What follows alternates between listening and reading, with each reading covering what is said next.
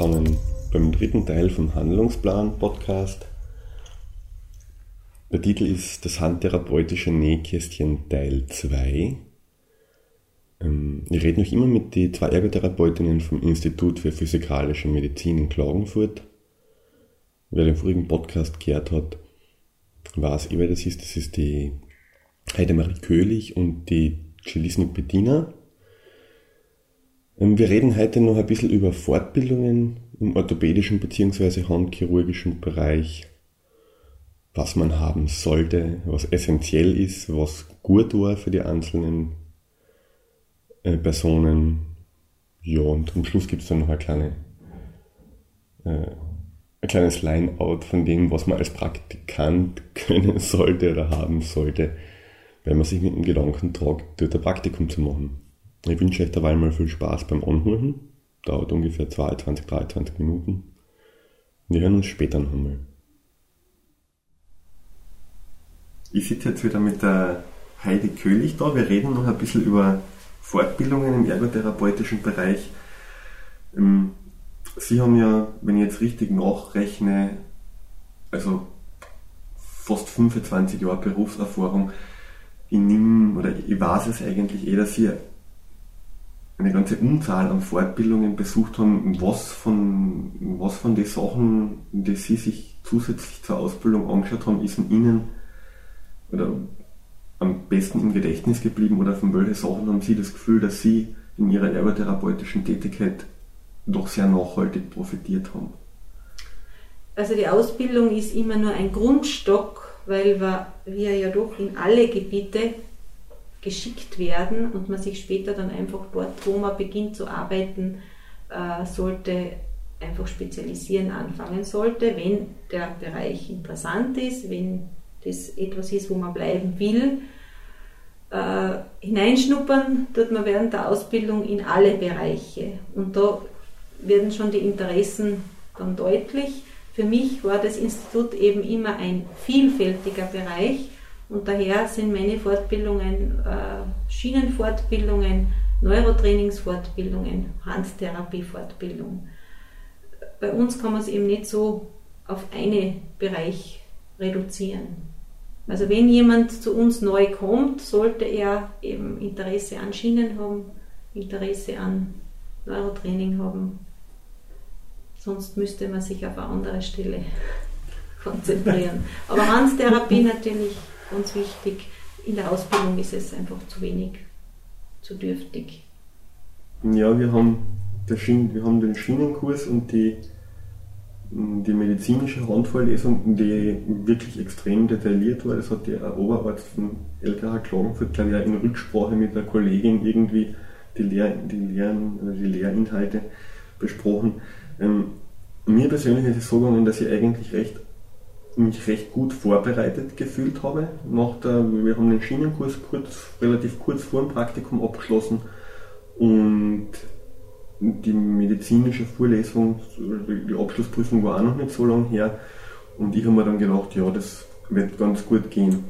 Und dann steht man mal da und fühlt sich dann wieder wie der erste Mensch, obwohl jetzt der Unterrichtsstoff nicht schon ein Jahr her ist. Das heißt, ich habe den vom, rein jetzt vom Fachgebiet Orthopädie, abgesehen von den anderen Aufgabengebieten, die da mit betreut oder mit therapiert werden oder Patienten anderer Fachrichtungen, habe ich von der Orthopädie jetzt den Eindruck einer hochkomplexen Materie. Man muss, finde ich, extrem kreativ sein, vor allem wenn man funktionelle Sachen macht. Man muss in der Lage sein, das innerhalb von Sekunden mehr oder weniger an die, an die Leistungsfähigkeit des Patienten anzupassen, Übungen abzuwandeln. Das muss man wahrscheinlich in anderen Fachbereichen auch. Da kann ich jetzt halt praktikumsmäßig noch nicht so viel dazu sagen. Und wenn man jetzt ein, sein Diplom oder später dann den Bachelor of Occupational Therapy erhaltet und sich mit dem Gedanken tragt, sich selbstständig zu machen im Fachbereich Orthopädie, ich persönlich würde es mir jetzt auch nicht zutrauen und deshalb wäre das jetzt ganz fein, wenn Sie ein bisschen aus Ihrer Sicht eine Orientierungshilfe geben könnten. Was sollte man sich fortbildungsmäßig anschauen, damit man dem Patienten eine gute Betreuungsqualität bieten kann? Was empfehlen Sie da? angemerkt noch, was, also ich glaube nicht, dass es Fortbildungen über funktionelle Übungen gibt, weil das ist ja eigentlich ein Teil des, des Berufs, in Tätigkeitsanalysen und Anforderungsanalysen zu erstellen und dann Tätigkeiten so auszuwählen, dass der Patient die Sachen beüben muss, die er, die er gerade braucht. Aber wenn Sie sagen würden, okay, ich möchte jetzt gern mich in der Nachbehandlung oder Akutbehandlung von Hand- oder orthopädischen und unfallchirurgischen Handverletzungen selbstständig machen, was brauche ich da dazu? Weil das Akademiewissen ist meiner Ansicht nach zu wenig, um dann wirklich gleich sozusagen in Medias Res zu gehen und alles zu machen, was uns unterkommt. Ja, leider wurde das Gesetz geändert. Man kann sich selbstständig machen sofort nach der Ausbildung. Also ich bin damit nicht sehr glücklich. Wir mussten noch drei Jahre Praxis in einer Institution nachweisen, um später selbstständig zu werden. Heute geht es sofort nach dem Diplom oder nach dem Bachelor in Zukunft. Wobei man dazu sagen muss, dass es in anderen Bundesländern, ich weiß jetzt nicht genau wo, aber ich glaube es ist im Norden Österreichs, dass die Tarife, die bezahlt werden, dass man erst einen vollen Tarif bezahlt kriegt, oder dass der Patient erst den vollen Kostenersatz, den regulären für die Therapieeinheit bekommt, wenn der Ergotherapeut, glaube ich, zwei Jahre Berufspraxis hat. Ich weiß aber nicht genau, in welchem Bundesland das ist. Mhm. Nur kurzer Einwurf. Das kenne ich nicht, das kann ich nichts dazu sagen, aber es ist auch so, dass der Patient für Ergotherapie auswärts wenig erhält, weniger als bei Physiotherapie rückerstattet bekommt. Äh, nachdem der Beruf nicht so bekannt ist, die Akzeptanz oder halt die Notwendigkeit oft nicht so gesehen wird. Also äh, im Bereich Orthopädie wird man vielleicht eh gar nicht so schnell viele Patienten finden, die bereit sind, die Ergotherapie zu zahlen weil die Kasse eben wenig refundiert. Im Kinderbereich sich selbstständig zu machen, ist sicher eine große Möglichkeit. Vom Wissen her natürlich, je mehr Fortbildungen man in dem Bereich gemacht hat, umso besser ist man, wenn man dann behandelt. Ne, aber was sind so die, was sind so die Basics? Gibt es schienenmäßig zum Beispiel abseits von dem Schienenkurs, der in der Akademie durchgeführt wird, gibt es da noch etwas, wo Sie sagen, aha, ja, das zur Wissensvertiefung, also ich weiß, es gibt Räumaschinenkurse, die speziell auf das zugeschnitten sind. Was gibt es Gibt es traumatologisch oder, oder, oder handchirurgisch sonst noch spezielle Schienenkurse, die bestimmte Themen näher beleuchten und würden Sie sagen, ja, da kann man, bei der Fortbildung kann man noch was lernen, da sollte man vielleicht noch einmal genauer hinschauen. Ja, es gibt regelmäßig von, auch von Firmen oder vom Verband der Ergotherapeuten äh, Schienenkurse, eben wie gesagt für Rheuma, für Sehnenschienen, also Beugesehnen, Strecksehnenschienen, Lagerungsschienen, Quengelschienen. Also es gibt in jeder Richtung Zusatzkurse, wo man dann einfach mehr Praxis, neue Ideen von Kollegen einbauen kann und lernen kann. Der Akademiekurs ist ja nur eine Basis. Wissenskurs. Die Fertigkeit erhält man dann sowieso erst, wenn man dann selber am Patienten arbeitet. Wie regelmäßig werden die Sachen angeboten? Haben Sie da ein bisschen einen Überblick? Also ist das so, dass man dann auf einen, wenn man jetzt sagt, ich interessiere mich jetzt für Nachbehandlung von Beugesehnen, Verletzungen und für die Schienentechnik oder für neue Schienentechnik, kann das sein, dass man da ein Jahr warten muss oder ist das halb kann man damit rechnen, dass man dann halbjährlich irgendwie so einen Kurs angeboten kriegt. Wissen, haben Sie da ungefähr einen Überblick, wie das ausschaut? Ich glaube, es ist jeweils einmal im Jahr und äh, verschiedene Schienenfirmen bieten dann zwischendurch auch immer wieder Neuigkeiten an, neue Ideen, die von Ergotherapeuten dann vorgestellt werden. Mhm. Okay, das heißt, die Aufgabe, sich weiterzubilden und fortzubilden, fällt mit dem Diplom nicht flach, sondern fängt dann eigentlich erst richtig an. Wie in jedem medizinischen Beruf. Hm? Okay, super. Sage danke dabei und beim Schlusswort hören wir uns dann noch einmal.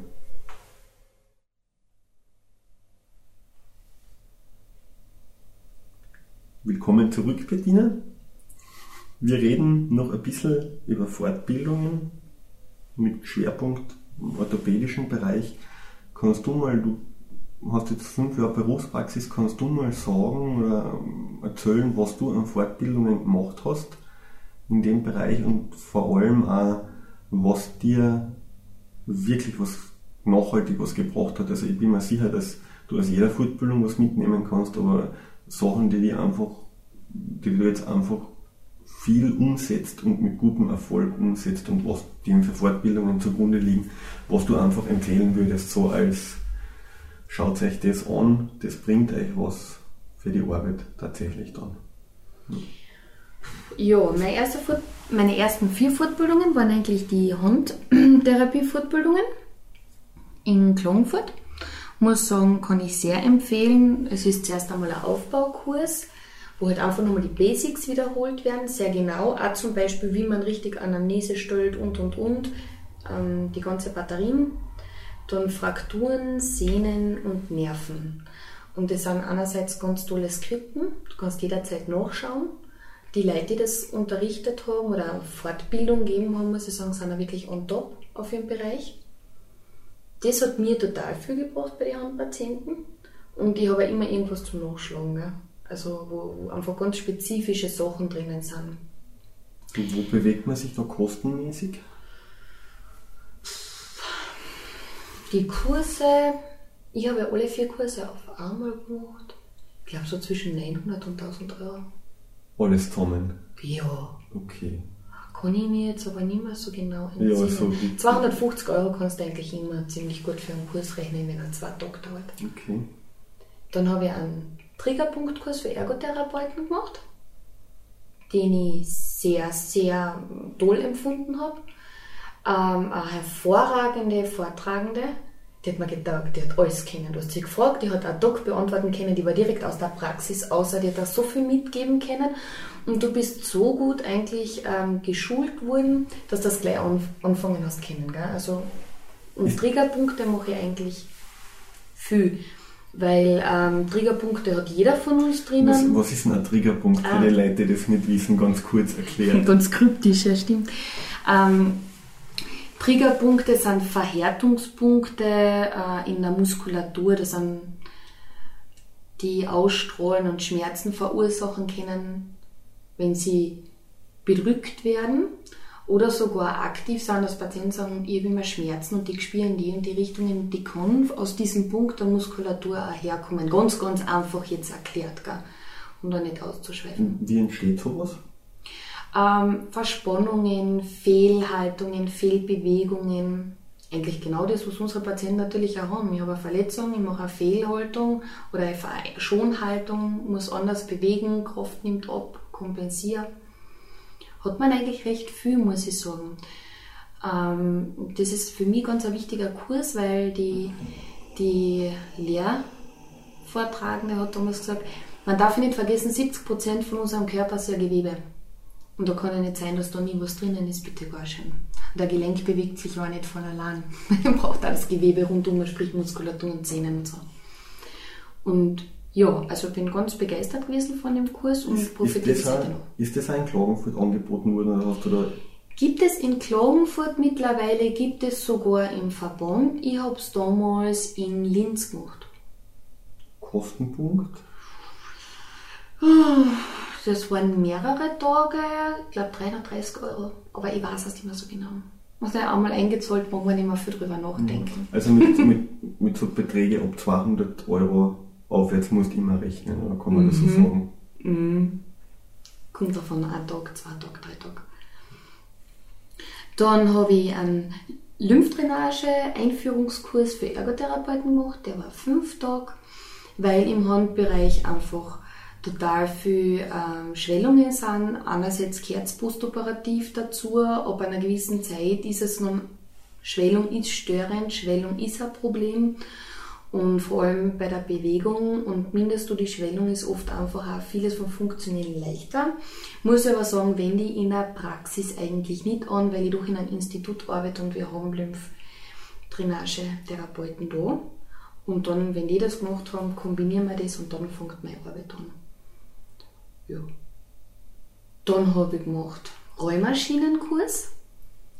Schienenkurse hätte ich gern noch mehr, muss ich sagen, hat es aber nicht so viel gegeben und ich mache im Jahr so zwischen zwei und drei Fortbildungen. Was gibt es denn alles an Schienenkursen? Gibt's, also gibt es für jede Schienen, für jede Verletzungsort, wo du eine Schiene brauchst, eigene Kurse? Ist das zusammengefasst? Also bei Rheuma, das ist ein Spezialgebiet, das mhm. lasse ich mir einreden, aber gibt es jetzt einen eigenen, gibt eigene Kurse auch für Sehnenverletzungen oder ähnliches? Was, was wird da alles angeboten? Was hast du dir angeschaut? Mm, wird es wohl geben. Das gibt es ganz sicher. Im Verband wird für dynamische Schienen äh, Extension wie Flexion angeboten. Es wird äh, Dupuytren äh, Schienen angeboten, zusammen mit Wundmanagement. Den Wundmanagementkurs in der Ergotherapie war ich. Damals war er aber noch ohne Schienen. Der ist jetzt Tag verlängert worden. Und da macht die Kollegin, die das macht, wo ich sagen muss, das ist wirklich eine, eine ganz tolle Kollegin, die mit der ich sogar schon einen Kurs gemacht habe und jetzt bei ihrem Kurs gemacht habe, die auch sehr viel mit Schienen macht. Einen Kurs, eine Kollegin aus Kärnten gibt äh, einen Kurs, eben mit Übungsschienen. Jetzt ist dieser Ergotherapie-Handtherapie-Kurs, der für Physio- und Ergotherapeuten ist, sogar auch mit einem extra Bereich Schienenherstellung. Bei uns war es mitten im Kurs drinnen, wir Maschinen hergestellt. In Deutschland gibt es eine ganz große Akademie für Handgeschichten. Da wird so oder so ein Handgelenk im Dreitageskurs abgehandelt und nur das Handgelenk und natürlich dementsprechend Schienerei und so weiter. Es gibt schon, wenn man schaut, ist natürlich auch immer finanziell und Deutschland ist doch nicht so no. ja, es kann recht ein breiter Weg sein, wenn es weiter Kann ein breiter Weg sein, ja genau, genau.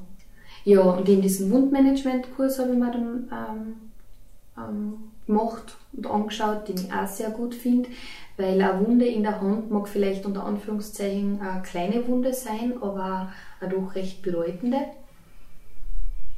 Und fürs nächste Jahr habe ich schon meine Kurse in Taping 1, 2 und 3. Ist das dann Kinesia-Taping, oder? Kinesia-Taping, mhm. ja. Es liegt zurzeit schwer im Trend. Ist da was dran? Wir haben eine Einführung gehabt über Kinesia-Taping und ich habe mir das angeschaut und war irgendwie begeistert, weil letztendlich, ich habe vorher schon gesagt, äh, Muskulatur haben wir, die darf man doch nicht vernachlässigen. Und habe mir das angeschaut und du kannst sehr viel über dieses Taping machen. Habe auch eine Kollegin, die hat mir selber mal den Rücken getaped. So gerade bin ich noch nie gesessen, glaube ich. Und es war total entspannt und ich habe mich stabilisiert und gestützt gefühlt. Und äh, habe das auch schon bei Händen gesehen. Du kannst detonisieren, du kannst tonisieren, du kannst verändern. Ja. Muss ich sagen, bin ich sehr gespannt. Du müsstest mich fragen, wenn ich drei, drei Kurse hinter mir habe, wo ich sage, ob das jetzt ist, was ich für mich brauche oder nicht. Aber ich glaube, ähm, immer kannst du nicht alles an allen anwenden, aber wichtig ist, dass du es für den Patienten so gut mischst, dass es ihm was bringt. Und das arbeite ich mir vom Tipping-Kurs wohl auch. Und wo machst du dich schlau über prinzipiell über aktuelle Entwicklungen und Fortbildungen? Also ich glaube, dass die Homepage vom Verband da prinzipiell wahrscheinlich nicht die schlechteste Anlaufstelle ist. Na, vor allem sind die Fortbildungen ja deutlich gestiegen. Ähm, haben sie immer mehr, die sie anbieten. Äh, ich muss sagen, Wien ist für mich also sage ich, noch eine recht gute Strecke. Ähm, es gibt ja Fortbildungszentren in Wien, in Linz, in Klagenfurt und man muss da halt einfach mal reinschauen. Und wenn man sich ein bisschen mit dem Internet auskennt und das halt einfach googelt, was einen interessiert, kommt man auch recht weit. Gell? Okay, dann, damit wir da, Werbung machen wir da jetzt keine, aber ich werde dann, wir werden in einer Nachbesprechung dann noch mal kurz drüber reden und ich verlinke dann ein paar Sachen auch im mhm. Artikel zum Podcast, dass die Leute dann einfach nur klicken müssen, wenn sie sich ein bisschen umschauen wollen. Das kann, glaube ich, recht nützlich sein. Mhm. Okay, super. Ja, ähm, man kann sagen, du bist da total, total umtriebig, was Fortbildung, was du einen großen, einen großen Business tust. Ist das was, was du jemandem prinzipiell empfehlen würdest, der sich in dem Bereich niederzulassen gedenkt? Weil, wir haben schon festgestellt, akademiemäßig, das reicht für die Basics, aber alles andere muss dann nachkommen. Also das heißt, ein gewisses Eigeninteresse am Fach ist eigentlich sowieso gefordert. Ich denke mal, das ist Voraussetzung und ich hoffe, dass das auch jeder mitbringt. Wir wollen für unseren Patienten das Beste. Und ich muss und ich soll und ich werde mich immer weiterbilden. Weil ich darf nicht stehen bleiben, es kommen immer neue Entwicklungen, es ändert sich viel. Und mir ist es auch wichtig, dass ich dabei bin, weil ich möchte zu dem Zeitpunkt, äh, wenn ich am Patienten arbeite, mein Bestmögliches geben, damit er das Bestmögliche erreicht. Und ich glaube, wenn ich, wenn ich nichts tun würde, dann tat ich genau das, was ich jetzt gesagt habe, nicht einhalten. Ähm, Orthopädie ist ein wichtiger Bereich, man kann, man kann viel machen, nur ich denke mal, es ist gut zu wissen, wie man es macht. Ja, das ist es überall. Ähm, und ich sage, ich glaube nicht, dass es so einfach ist, nach der Ausbildung gleich äh, sich an solche Sachen ranzutrauen, weil ich bin jetzt zwei Jahre lang da und ich danke meiner Kollegin mit sehr viel Erfahrung und der Kollegin, die vorher da war, dass ich immer noch fragen kann. Ich manchmal einfach keine Ahnung habe, was heißt Ahnung, aber einfach äh, einen Gedankenaustausch habe. Ich habe Ärzte, die ich sprechen kann, mit denen ich mich vernetze und ich darf mich ausprobieren. Natürlich mit Hintergrund, klar. Aber das ist sicher kein Bereich, der so einfach ist. Du viel falsch machen. Ja, das ist ein, ein, Eindruck, der bis jetzt bei mir, das hätte ich am Anfang oder vor dem Praktikum nicht so wahrgenommen, aber das ist ein Eindruck, der bei mir schon auch gewachsen ist, dass das, dass das Arbeitsfeld anderen Arbeitsfeldern an Komplexität und nichts nachsteht. Das ist, glaube ich, auch so prinzipiell ein super Schlusswort. Hm, hast du noch irgendwas, was du unbedingt noch in die Öffentlichkeit tragen möchtest, was jetzt jeder noch hören soll? Oder passt es soweit für dich? Bist du, hast du das Gefühl, dass du, dass du alles, was wir, was wir, dass wir alles gesagt haben, einfach zu der Thematik, was wir in der Vorbesprechung gesagt haben, oder gibt es noch was, was das wir vergessen haben? Ad hoc fällt mir nichts ein. Bin mir sicher, je länger ich da sitze, desto mehr fällt mir ein, was ich vergessen habe, weil für mich Orthopädie ein total spannendes Thema ist. Ähm, es ist für mich das Arbeiten mit den Menschen eigentlich das spannende Thema.